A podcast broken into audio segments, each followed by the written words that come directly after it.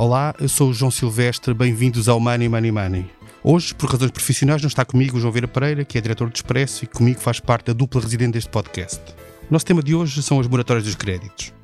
Uma parte delas já terminou no final de março, mas há ainda muitas empresas e famílias a beneficiar deste mecanismo. Mais tarde ou mais cedo terão que começar a pagar.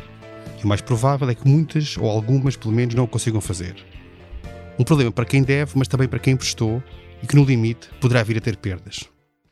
Money Money Money tem o patrocínio do BPI. O BPI tem tudo o que precisa para cada momento do seu dia a dia e tudo para antecipar o seu futuro. Banco BPI, Grupo CaixaBank. O futuro é agora. Para nos ajudar a perceber a questão e de que forma é que as pessoas e as empresas se podem preparar para esta, para esta realidade, temos connosco o Diogo Cavaleiro, jornalista do Expresso, que acompanha a área de banco e setor financeiro. Olá, Diogo. Viva, viva.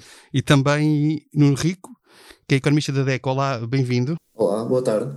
Eu começo precisamente por aqui, pelo, pelo Nuno Rico, com uma, uma, pergunta, no fundo, um bocadinho genérica, perceber se do lado da DECO a informação que tem é que é possível antecipar já que algumas empresas e famílias vão ter problemas quando, quando for a hora de pagar. Nós sabemos que este mecanismo terminará em setembro, não é igual para todas, para todas as entidades, mas que setembro é a data, no fundo, a data limite que temos neste momento em cima da mesa. Uh, obrigado pelo convite e por estar presente aqui no, no vosso programa. Um, este, acho que isto vai ser uma situação, e utilizando agora um pouco a terminologia que, que está em vigor, digamos que vamos ter aqui três vagas de, de, de digamos, de complicações que possam surgir uh, com o fim das moratórias. A primeira já aconteceu, foi agora dia 31 de março, o fim das moratórias privadas de crédito uh, hipotecário. Uh, teremos uma segunda uh, no final de junho, com o fim das moratórias de crédito privado, mas para crédito ao consumo, e depois sim aquela que, para o nosso entender, será a pior vaga, ou mais poderá ter maior impacto, uh, que será no final de setembro deste ano, onde aí terminará as moratórias públicas, aquelas que já estiveram início antes desta fase de adesão que houve no, agora em 2021 é, de antecipar alguns problemas uh, e acho que estes problemas vão crescendo à medida que vamos aqui atravessando estas vagas.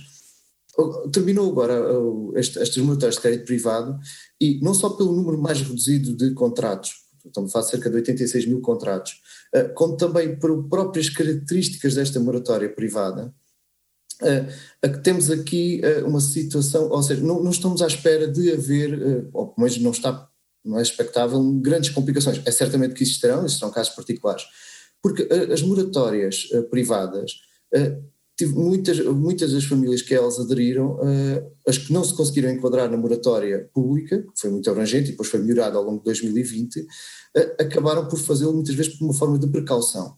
Os próprios dados que foram disponibilizados pelo Banco de Portugal agora, antes do fim de, destas moratórias, mostram precisamente isso, que até o montante médio que estava em moratória é cerca de metade daquilo que está, por exemplo, na moratória pública. Estamos a falar, por exemplo, de cerca de 38 mil euros nestas moratórias privadas de crédito hipotecário e na moratória pública são cerca de 65 mil euros. Por isso, é, é possível, já, já recebemos alguns pedidos uh, de, de, orientação e de ajuda por parte uh, de, dos associados e dos consumidores, no sentido de perceber o que é que podem fazer, uma vez que estão a, ficar, estão a começar a ser confrontados com o fim destas moratórias, Uh, e, mas nós queremos que o maior impacto surgirá uh, no, final de setembro. Para ter uma ideia, uh, os dados que já foram avançados pela Autoridade Bancária Europeia, aquilo que já aconteceu no, nos outros países, e Portugal é aquele que vai ter a moratória mais longa, vai ter 18 meses de moratória, aqueles países que foi a grande maioria que já terminaram as moratórias, cerca de 10% dos contratos, uh, as famílias, as famílias e as empresas, portanto, apresentaram uh, ou indicaram que não tinham condições de os poder retomar. E cerca de 20% dos contratos tiveram que ser, por isso, sujeitos à renegociação. Estamos à espera desses valores, apesar de que, no caso em particular português, nós tivemos uma adesão muito grande às moratórias e isso poderá também aqui exponenciar um bocadinho o impacto. Mas se fosse, por exemplo, esses, ainda que seja só os 10%, estamos a falar de que montante? Potenciais problemas. No final, eh, é assim, o global de moratórias eh, foram, ultrapassaram ligeiramente os 45 mil milhões de euros. Eh, atualmente terminaram agora, não chegou a 4 mil milhões, portanto o grande impacto, e, estamos aqui a falar de um valor de cerca de, não chega a 10%. Para o final de setembro, só de crédito à habitação, só, portanto, de moratórias de crédito hipotecário, estamos a falar de 210 mil contratos. Ora, se aplicarmos mesmo que seja aqui uma taxa de 10%, uh, teremos a falar aqui de mais de 20 mil famílias que poderão eventualmente vir a ter dificuldade em cumprir o, o, o contrato. Mas muitas destas, destas famílias, presumo eu, nesta altura já terão noção de que em setembro vão ter dificuldades de, de gerir essa, esse, esse, novo pagamento novamente. Que, que é que, como é que as pessoas podem preparar nesta fase para, para antecipar esse, esse momento? Nós temos vindo a dar indicação, uh, desde o início deste ano, que as famílias que uh, olhem para os seus rendimentos uh, e que, infelizmente, são um número muito significativo, que sofreram situações de desemprego, ou estão em situações de layoff, e que, perante a data em que está previsto o fim da moratória, antevê que não tenha condições de poder retomar nas condições que tinha, no momento em que aderiu, o, é muito importante atuar imediatamente, ou seja, atuar desde já, contactando o banco, e isto é aqui uma, uma negociação, digamos, é, é um processo que nós aqui temos estado a dar um conceito que é um processo, digamos, que envolve três fases. A primeira fase é negociar uh, com o banco, isto é, o banco tem o crédito. Se verificar que no momento em que vai terminar a moratória, a expectativa é que uh, o peso da, retoma da, da, prestação, portanto, voltar a pagar a prestação, uh, supere os 35% ou mesmo até os 50% do orçamento disponível da família, portanto, aqueles orçamentos que tem de momento, eh, é importante eh, entrar desde já, eh, digamos assim, em negociação em contato com o banco. Numa primeira fase, tentar junto do banco negociar as condições. Temos muita situação, e aqui falo, por exemplo, nos créditos, não só no crédito hipotecário, mas como no crédito ao consumo, porque o crédito ao consumo tem um prazo mais curto, mas tem um impacto muito significativo nas prestações uh, mensais, uma vez que são montantes mais significativos em termos de mensalidade. Uh, é importante começar por uh, contactar o banco, tentar negociar a taxa. A, primeira fase é negociar a taxa de juros, porque é, é a única das negociações que pode resultar numa poupança para o consumidor. Uh, de, porque, por exemplo, então nós temos créditos mais antigos que ainda hoje em dia têm, no caso do crédito uh, à habitação, têm spreads acima de 2%. Hoje em dia, mesmo encontrando-se numa situação de moratória, é possível que consiga ter ou obter condições melhores. Esta deve ser a primeira negociação. Se isto não for viável, porque já tenham condições muito boas no crédito, deve passar para, para digamos assim, para uma, uma segunda fase de, de, negociação, que é aumentar, tentar aqui um, aligerar do impacto da, da prestação uh, no, no, orçamento familiar. Por exemplo, aumentando o prazo, uh, por exemplo, também uh, dando aqui, um, aumentando o período, por exemplo, criando um período de carência, como basicamente que é aquilo que é agora hoje em dia a moratória. que é no fundo uma espécie de, de uma nova moratória, não é? Uma... Sim, criando aqui mais ou menos uma nova moratória, que é uh, negociar um período de carência, já entre os bancos, nomeadamente no crédito para construção, uh, muitas vezes atribuem esse tipo de período de carências até dois anos. Uh, e pode também, por exemplo, postecipar, ou neste caso aqui, diferir uma parte do capital para o final do contrato, como por exemplo era era muito, uh, era, estava muito em voga ali, mais ou menos há 15 anos atrás, na altura, uh, como uma proposta em que, por exemplo, havia propostas de crédito em que 30% do valor uh, do financiamento só era pago na última prestação. pode também daqui tentar um, um, aspecto que é muitas vezes esquecido, que é os prémios de seguro, os seguros obrigatórios, no caso do crédito à habitação, nomeadamente do de vida e muitos riscos, mais concretamente o de vida, tem um peso muito significativo, principalmente a partir dos 45, 50 anos do, dos mutuários. Pode-se tentar negociar os prémios e pode daqui resultar uma poupança. Uh, e isto, digamos assim, já temos aqui um conjunto de, de instrumentos que se pode tentar uh, utilizar junto ao banco. Apesar de que todos eles, tirando negociar a taxa de juros e tirando negociar os prémios dos seguros, todos eles implicam um encargo global final de, em termos de juros maior. Uhum, uh, e pronto, é preciso ter até essa consciência. Deixa-me aproveitar precisamente este ponto aqui para passar a palavra de o Cavaleiro para lhe perguntar como é que do outro lado desta negociação que estão os bancos, como é que os bancos estão, estão a gerir isto, porque no, no limite o que pode acontecer é que claro que tem interesse em, em, em, renegociar os contratos o melhor possível, de maneira que não, não percam aquele valor, mas há também aqui um risco de, de perdas de, de, valores emprestados. Como é que a banca está a lidar com isto, Diogo? Bem, há, há desde logo um e eu acho que há um há logo um problema. Acho que o primeiro grande problema em relação às moratórias é um problema comunicacional. E eu acho que isso depois acaba por uh, mexer em toda a, for toda a forma como os bancos também olham para, para as moratórias. Porque, na verdade, e mesmo para o entendimento do, do, cidadão, do cidadão comum, porque a quantidade de, mora de moratórias, de prazos, de diferenciação, haver pública, haver privada, é logo um, um fator que traz alguma uh, dificuldade de percepção uh, deste, do enquadramento das moratórias. Isto depois cria também um problema bancos, ou, ou melhor, não é um problema, mas uh, porque há, uma, há um espaçamento entre o final das várias moratórias, mas cria um problema óbvio que é o, e como não dizia, o de setembro. Para chegar a setembro e haver aí claras dificuldades de pagamento do, por parte dos, dos devedores. Mas a, a questão das moratórias, além do problema dos vários prazos, temos, um, temos a diferença entre particulares e empresas os créditos a empresas são claramente muito mais uh, ou trazem um risco muito maior porque são de muito maior são de muito maior valor individual né? e nem têm as garantias que têm os hipotecários não é? que têm as casas não exatamente depois uh, e há, os particulares além de terem empréstimos mais mais de, de menor dimensão Uh, têm, como dizias, a, a, casa como, como garantia. Nas empresas nem sempre, nem sempre existe. Portanto, acho que os bancos estão a olhar com mais preocupação para setembro. Acho, quer dizer, parece-me que é, é óbvio uh, e tô, com para uh, setembro. Aliás, eu lembro-me de falar com pessoas da banca agora quando, para antecipar aquilo que iria acontecer agora em março.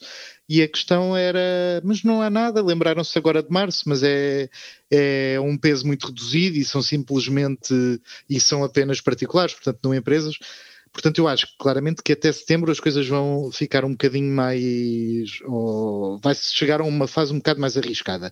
E é aí que entra Uh, a questão de uh, o que é que, que, soluções é que vão estar no terreno para uh, o final das moratórias no caso das empresas, porque eu acho que no caso de particulares parece-me que uh, a solução será uma solução caso a caso. E, tem que ser negociada, não, não é? há exatamente uma renegociação, como o Nuno estava a fazer, que será muito mais do, do devedor com o, com, com, com o banco.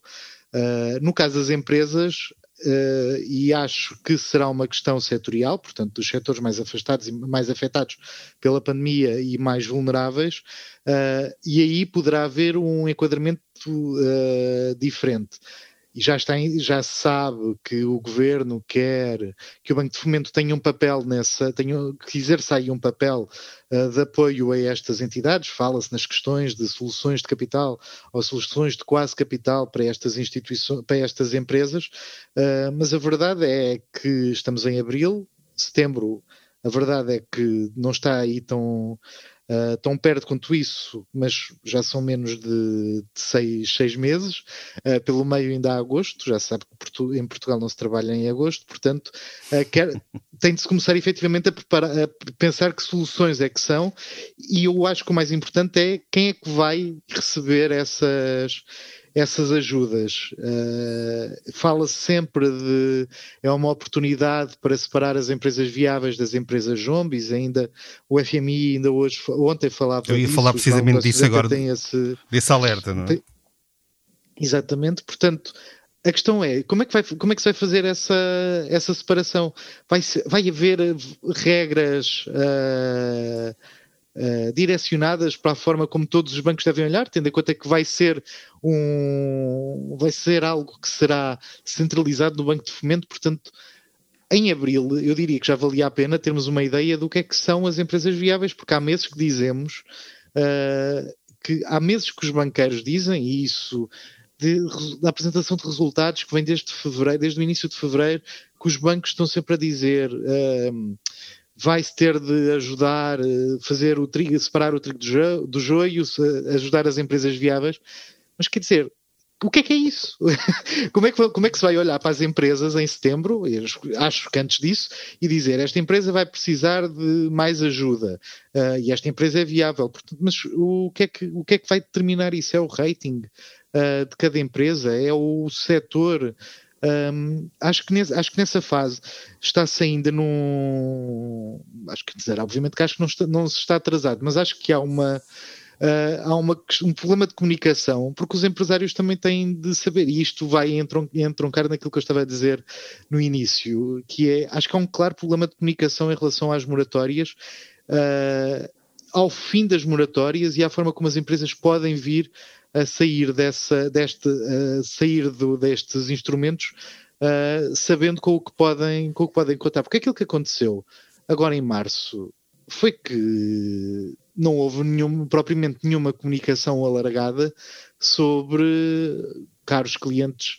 Uh, não se preocupem com isto, há formas de um, negociar ou não, obviamente que os bancos tinham nos seus sites contacto do banco, contacto do gestor e não sei o quê, mas não houve uma comunicação uh, alargada, institucional, Uh, e além disso também abrangente, que envolvesse todas as instituições de crédito, e, e, eu acho que em setembro, tendo em conta todo o peso de, de, empréstimos que terão nessa altura de voltar a ser pagos, eu acho que aí terá de haver uma estratégia diferente daquela que se viveu agora, agora em março, porque o risco é muito maior, e apesar de Mário Centeno, o governador do Banco de Portugal, estar a desdramatizar aquilo que agora acontece no aquilo que agora aconteceu em março, a verdade é que em setembro já não se pode dizer que os clientes particulares em melhor situação são aqueles que acabam as moratórias. Não, em setembro é que vão estar aqueles que ficaram sem emprego, que ficaram sem, ou aqueles que tinham rendimento, que não, que não trabalhavam por conta, por conta de outra, trabalhavam por conta própria, portanto em setembro vai efetivamente ser o, o grande teste acha que é daquelas coisas que não se pode esperar para setembro para, para ver o que, é que, o que é que vai acontecer, porque isto tem, e acabo já, tem aquela questão que é o que se fala sempre, que é o que é que isto depois também acontece do lado dos bancos. Exatamente, já, já, já, já é essa questão mais à frente. Eu só perguntar-te outra coisa, Diogo, que é: tu falas nas dificuldades de comunicação de, desta, desta, deste tema, que é um tema muito sensível e afeta muita gente e muitas empresas.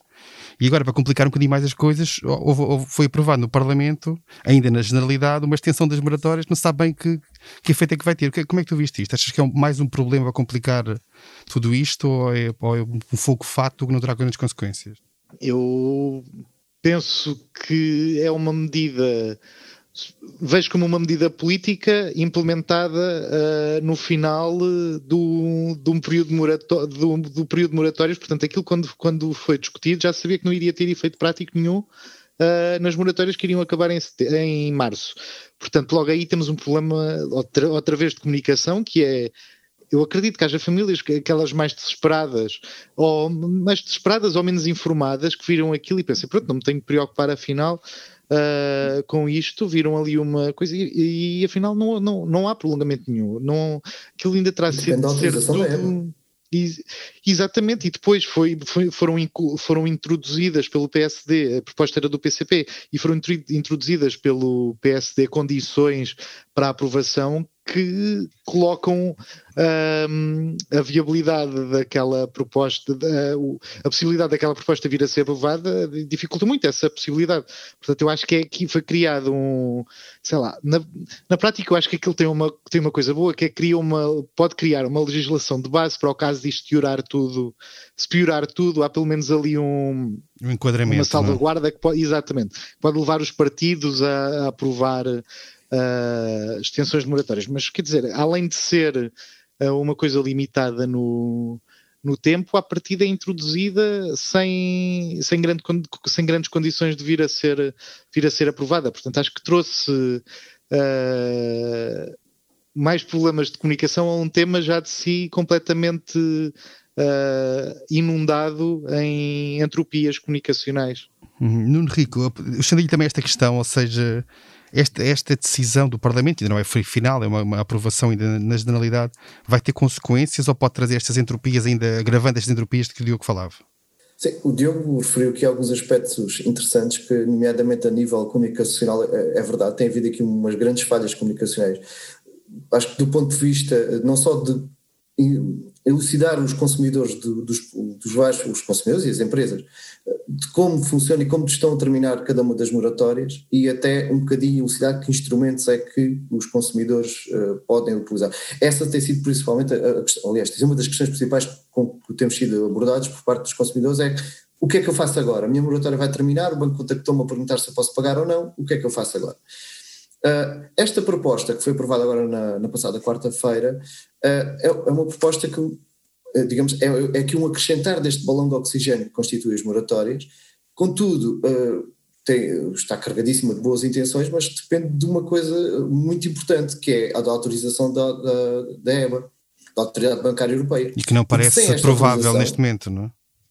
Que parece muito improvável. Aliás, as indicações que, que nós temos recebido uh, por parte até do, do BEUC, do qual fazemos parte, é que não existe intenção por parte da EBA de prolongar as moratórias, porque sendo uma, uma autoridade supranacional, ela olha para a União Europeia, para a situação da União Europeia como um todo.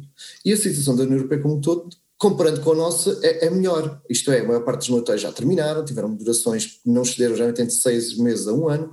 Uh, e terminaram e as situações têm vindo, uh, têm-se encontrado soluções para os casos que têm aparecido.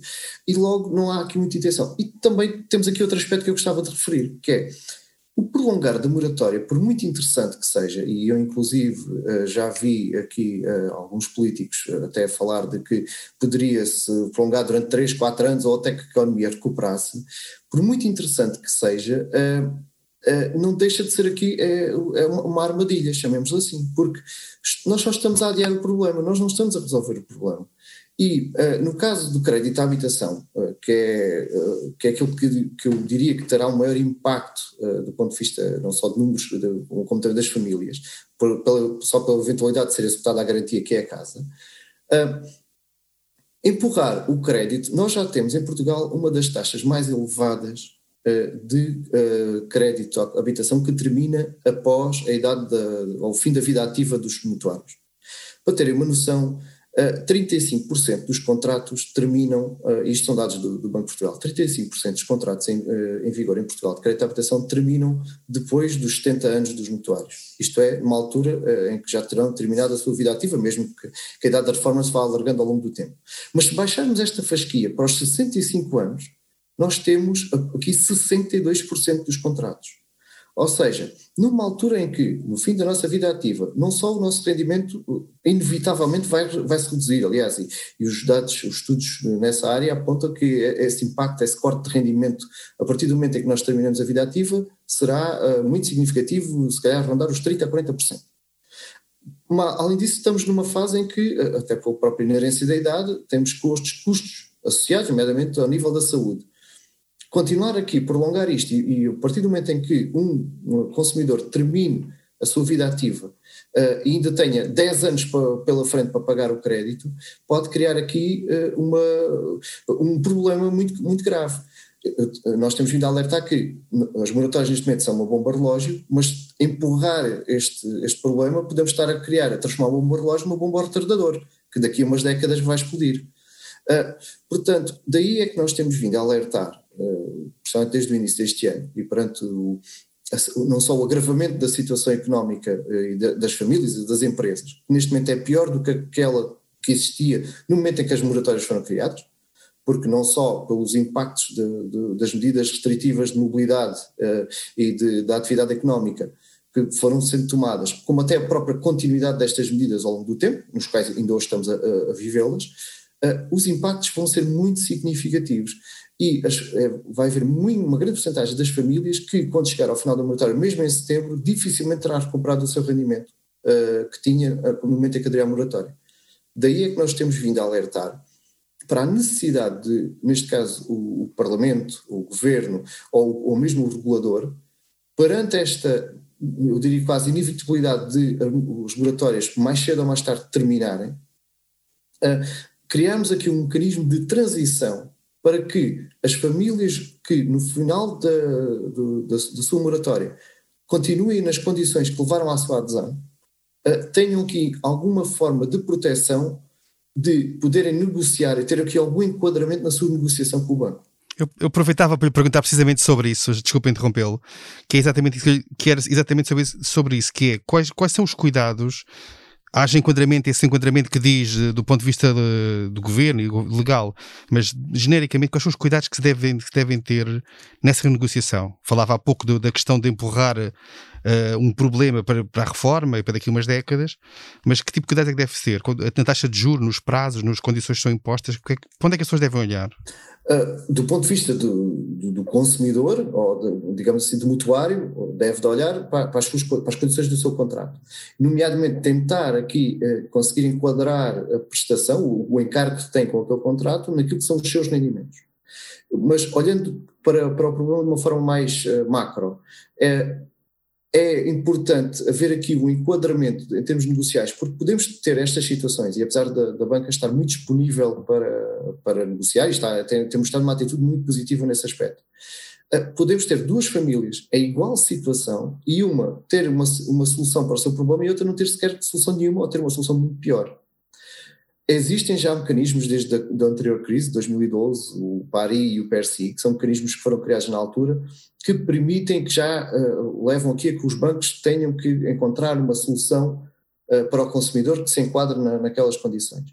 Só que o que nós consideramos é que perante uh, o, não só a dimensão do, do número de contratos que estão envolvidos, e até perante a própria especificidade desta situação, ou seja, do, a forma como tudo isto ocorreu, em que uh, as pessoas e as empresas uh, foram de um momento para o outro uh, impedidas de exercer a sua atividade ou, ou de obter rendimentos, que é diferente, por exemplo, do enquadramento de, de crise económica, em que, pronto, é, é, há, há, aqui algumas nuances. perante este enquadramento, nós pensamos que é importante haver esse mecanismo. Esse mecanismo serviria para proteger os consumidores e as empresas que, não tendo recuperado os rendimentos, tivessem aqui um período transitório para que retomassem de alguma forma Uh, e aí teria que ser com condições, com uma prestação adequada ao nível de rendimentos, uh, ou e até com taxas de juro uh, mais, mais bonificadas ou simpáticas em relação àquilo que tem. Portanto, é necessário haver este aqui enquadramento para evitar estas situações, não só de desigualdade, porque podemos criar situações de desigualdade entre os consumidores, como também poderemos, depois não haver, não havendo um enquadramento, haver aqui uma atitude por parte da banca hum, ou de alguma, ou menos flexível, apesar de que eles não estão interessados em ficar com, com os imóveis, como é óbvio, nem, nem aumentarem os índices de, de mal parado, porque têm indicadores que têm que cumprir junto dos reguladores. Uh, apesar de tudo haver aqui algum enquadramento, algum, alguma forma de uh, enquadrar e ajudar estas famílias e estas empresas uh, a ultrapassar este período de transição até haver uma eventual recuperação económica e eh, consideramos que este é um aspecto importante e que deve ser de conta. E para estas moratórias que terminaram agora, eh, já não, já não estamos a tempo, não é? Mas, como eu disse logo no início, eh, isto vai ser, vão ser três fases em que o grau de, de gravidade dos impactos vai aumentando. e será muito importante, principalmente para as moratórias de, de setembro, haver aqui alguma forma, algum enquadramento porque, como, como, como eu estava a dizer, empurrar o problema aqui com a barriga eh, é, é uma não solução. E, e também, eh, nós também aqui estamos a, a, a, ter em conta outros aspectos, que é os impactos não só para as famílias, mas também para a própria banca. Porque uh, a banca, apesar de estar numa situação mais estabilizada do que estava quando foi na anterior crise, de 2011, uh, uma subida muito significativa do mal parado pode criar aqui dificuldade aos bancos portugueses, que já têm as suas fragilidades, e infelizmente, como a história recente meu demonstra, nós sabemos bem que quando existe dificuldades nos bancos portugueses, onde é que a fatura vai, vai, vai acabar? Diogo Cavaleiro, tu falavas precisamente há pouco deste, deste ponto, ou seja, de, do impacto que isto vai ter nas contas dos bancos. Parece que é inevitável que venha a haver eh, perdas significativas em muitos bancos por causa de, dos créditos que, quando acabarem as moratórias, deixaram de ser pagos? Não, não te sei dizer uh, com certeza. Acho que, ninguém, acho que ninguém sabe. Que há algum medo, eu acho claramente que há. Uh, e depois, porque tens, há, há um problema que me parece óbvio que é a redução do mal parado esteve, esteve a, era uh, a, a grande tarefa que a banca portuguesa teve nos últimos anos foi a redução do crédito mal parado. Portanto, havia bancos, sobretudo os, sobretudo os principais, que tinham rácios de crédito mal parado muito acima da média e que tinham vindo a ser bons alunos uh, dos reguladores e tinham vindo a baixar claramente o peso uh, deste, destes créditos. E agora uh, veio a pandemia pôr em causa toda essa, todo esse trabalho. Um, a verdade é que até agora essa tendência de, de descida continua ainda a verificar-se uh, e por, por, isso é que agora este ano uh, o, em 2021 claramente vai ser o grande o, vai ser o exercício em que se irá perceber uh, a dimensão total de, de, de, da história da, das moratórias. O que, o, que há, o que há aqui, acho eu, de entender é que hum, o, é inevitável que o mal parado vá subir uh, alguns pontos percentuais. Eu acho que essa parte é. Sim, neste certa, contexto parece uh, inevitável, não é? Com ou sem moratórios? Essa parte é certa, exatamente com o, aquilo que a EBA esteve a fazer, aquilo que é, aquilo quando se fala no enquadramento da EBA, é, é, que se permite é que o mal parado que, já, que, se verifica, que se verifica não seja contabilizado, porque a verdade é que estas moratórias o que fazem é, a moratória o que está a dizer é, este crédito está em cumprimento, mas não está. Portanto, não é dado como incumpridor ainda, não é? Exatamente, ou seja, uh, aqueles créditos não estão a ser pagos e não são considerados como estando em cumprimento. Quando acaba esse enquadramento, quem, de, quem não está a pagar aos, aos, aos bancos uh, passa a estar em cumprimento. Daí falar-se sempre da questão de ah, era bom que a EBA prolongasse ou. Um, a questão é que esse prolongamento não pode, não pode, não pode acontecer, não pode acontecer para sempre, não?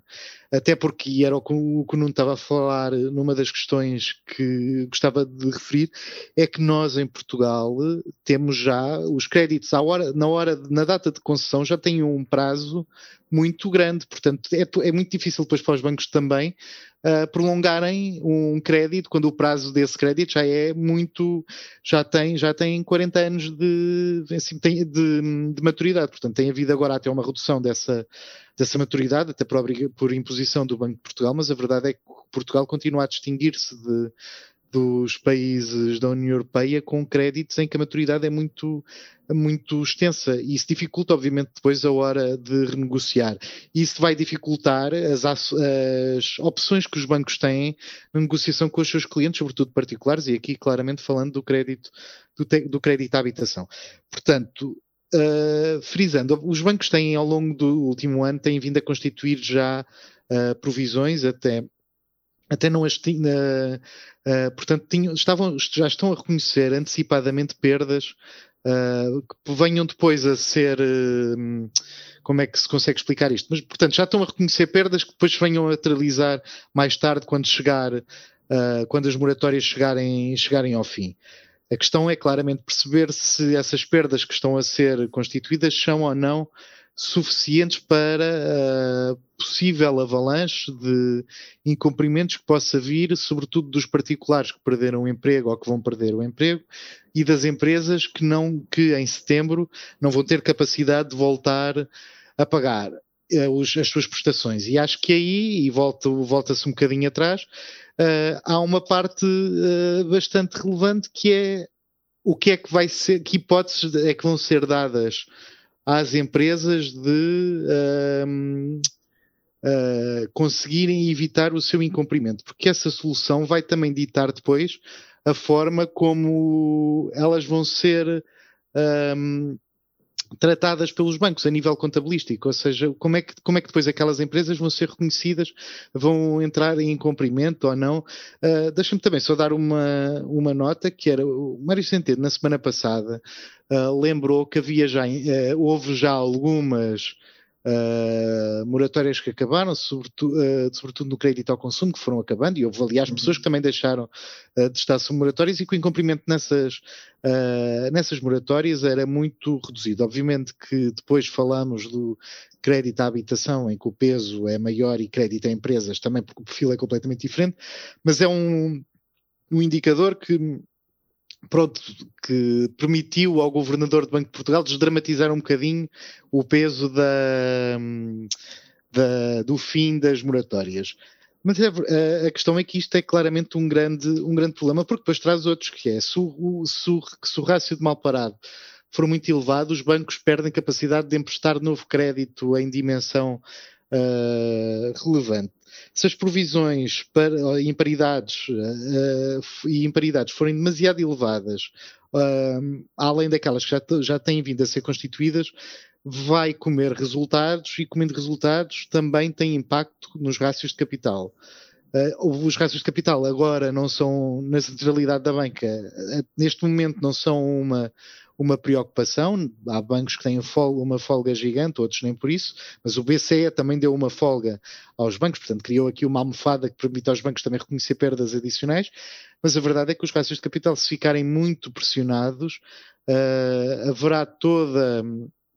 Uh, uh, haverá toda a necessidade de os bancos procurarem capital e a procura de por isso é que se fala também muito naquela questão da consolidação da banca, de, portanto, da necessidade de bancos virem ou não a juntar-se para uh, cobrirem eventuais, eventuais necessidades que possam vir a ser abertas por esta por, esta, por estas moratórias, pelo, pelo fim da, das moratórias, porque também temos de perceber que as moratórias não, não, não é tudo. O, há uma crise que se pode uh, uh, que se pode vir a sentir de forma mais intensa do que aquela que se está a sentir agora, precisamente porque há instrumentos que estão a permitir que as empresas se mantenham ativas, não são as moratórias, como as linhas de crédito garantidas, portanto há uma a economia neste momento está um, está, está um bocado adormecida, portanto o impacto efetivo na, uh, na, na economia é ainda, um, ainda bastante,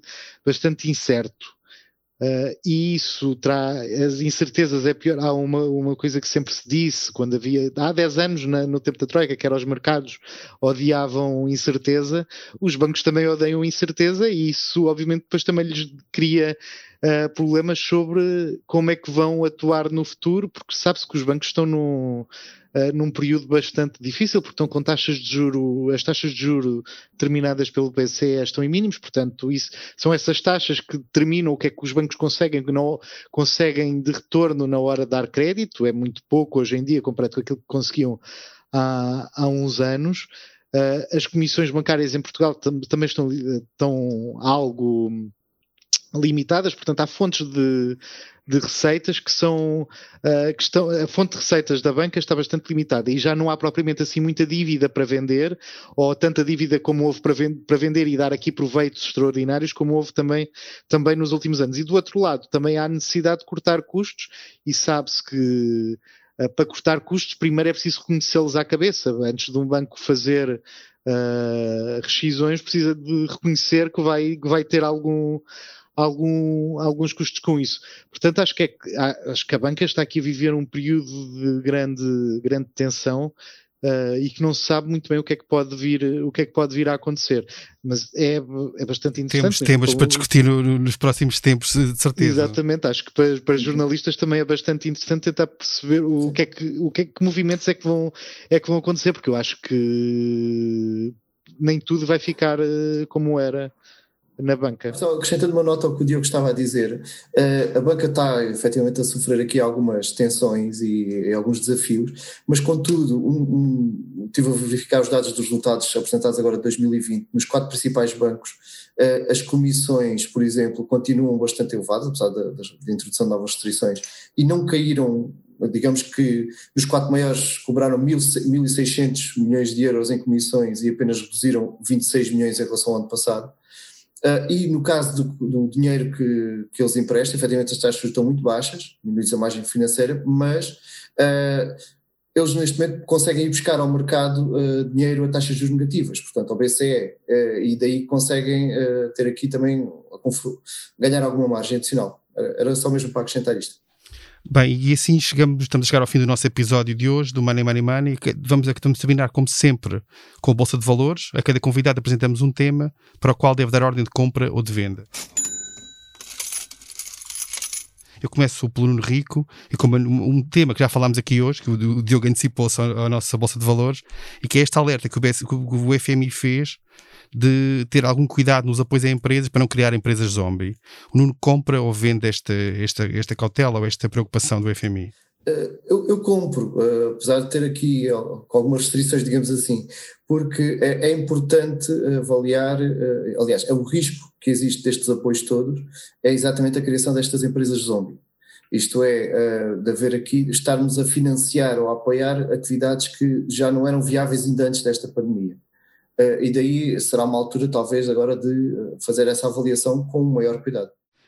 Diogo, soubemos ontem, uma notícia do Expresso, do Miguel Prado, que o ex-gestor da Isabel dos Santos, Mário Silva, entrou com um processo contra a Fidequity a pedir salários em atraso e outros pagamentos. Tu compras ou vendes este, este processo? Uh, compro. Uh, compro porque acho que é, mostra que o Luanda Leaks de, de há um ano, portanto, uh, que uma investigação jornalística continua ainda a ter repercussões na, uh, na, na, vida, na, na sociedade. Acho, acho, obviamente, que é uma situação uh, laboral. Aliás, na peça de Miguel Prado dizia-se que não era o único, uh, que não era o único trabalhador ou gestor que estava, a, que estava a reclamar salários, mas a verdade é que mostra que um, há, há polémicas ou que há uh, há questões que se sabem que têm, que têm efeitos, e neste caso aquilo que se percebe é que há alguma uh, fragilidade, ou que a fragilidade que foi revelada pelo Luanda Leaks, um, afinal uh, tem, tem repercussões palpáveis, e aquilo que é palpável, obviamente que não o facto de ficar sem salários ou não, mas uh, uma das investidoras mais importantes do, do país uh, não consegue agora pagar salários. E, isto, e o que eu falava de repercussões, é porque, tem, porque há o arresto preventivo dos bens que impede também o pagamento do, dos salários. Portanto, resumindo, e já me estendi bastante, eu acho que o que é interessante é que investigação, uma investigação jornalística continua a ter, uh, ou que tem repercussões, mesmo um ano depois. Muito bem, obrigado, obrigado aos dois. Foi o 64 episódio do Money Money Money. A edição esteve a cargo de João Luís Amorim. Não se esqueça, envie-nos questões e sugestões de temas para o e-mail economia.express.empresa.pt. Até lá, tome muito bem conta da sua carteira e proteja-se o melhor que puder. Money, money, money. Tem o patrocínio do BPI. O BPI tem tudo o que precisa para cada momento do seu dia a dia e tudo para antecipar o seu futuro. Banco BPI. Grupo CaixaBank. O futuro é agora.